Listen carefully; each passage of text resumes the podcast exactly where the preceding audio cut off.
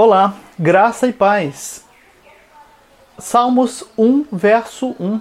Bem-aventurado o homem que não anda segundo o conselho dos ímpios, nem se detém no caminho dos pecadores, nem se assenta na roda dos escarnecedores. Esse texto é muito usado para tentar inibir a amizade de evangélicos crentes com pessoas não evangélicas descrentes. Só que o texto de Salmo 1, versículo 1, não é exatamente só sobre isso, mas nós vamos agora analisar esse texto em mais um texto fora de contexto. Bem-vindo a esse nosso formato aqui de texto fora de contexto, para ficar um pouco melhor de nos conhecermos aqui via comentários e você também conhecer aqui nossos componentes.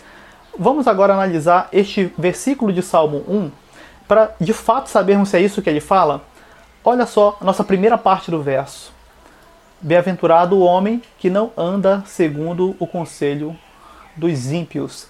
É muito usado este trecho do versículo do Salmo 1 para poder mostrar para o crente que ele não deve andar com pessoas que não são crentes e assim ficar dentro de apenas uma roda de amizade ali com crentes.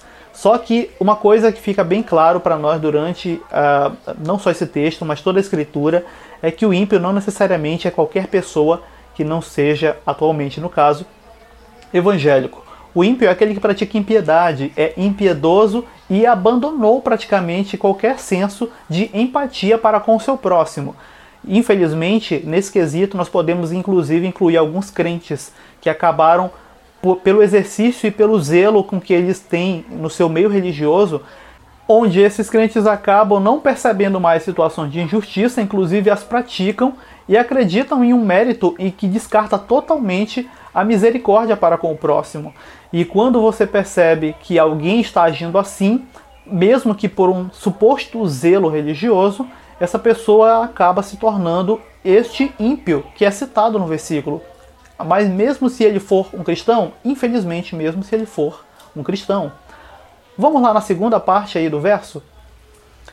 Nem se detém no caminho dos pecadores. Infelizmente, nós podemos mais uma vez abranger essa parte do verso para além do universo não cristão, ou seja, não é pessoas que acabam prendendo-se a amizade com não crentes. Infelizmente, também há cristãos que acabam prendendo outros cristãos em situações que são literalmente atrasos no crescimento e na sua própria edificação.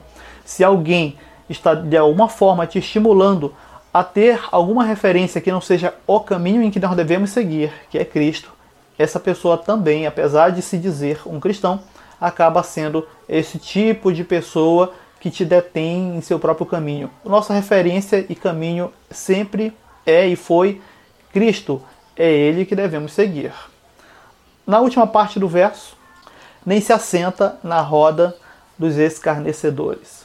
Essa é a frase mais usada, infelizmente, para tentar inibir o crente de ter amizade com descrentes, porque se de alguma forma se fala ou tenta se colocar aquele que não é evangélico como sendo um escarnecedor total, né? Mas pode ser que ele seja apenas um escarnecedor em potencial e falhe apenas na sua ignorância. Sendo que nem todo escarnecedor necessariamente é um não evangélico. Infelizmente, no meio evangélico também encontramos escarnecedores das escrituras. Toda vez que alguém sem temor algum, tenta de alguma forma usar o nome do Senhor em vão, dizendo que o Senhor fez, falou algo a ele, algo do tipo, mas na verdade não fez, ele está escarnecendo. E ele, sem praticamente culpa e remorso algum, consegue usar o nome do Senhor em vão.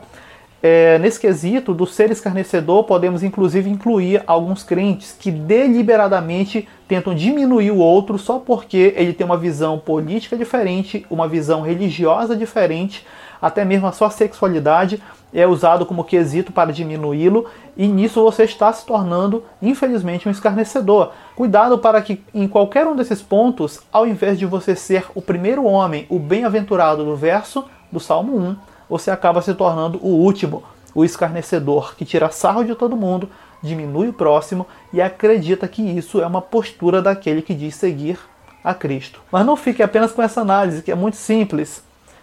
Olhe você mesmo o texto, como nós sempre aconselhamos você, e até um próximo texto fora de contexto, aqui na Escola de Bereia.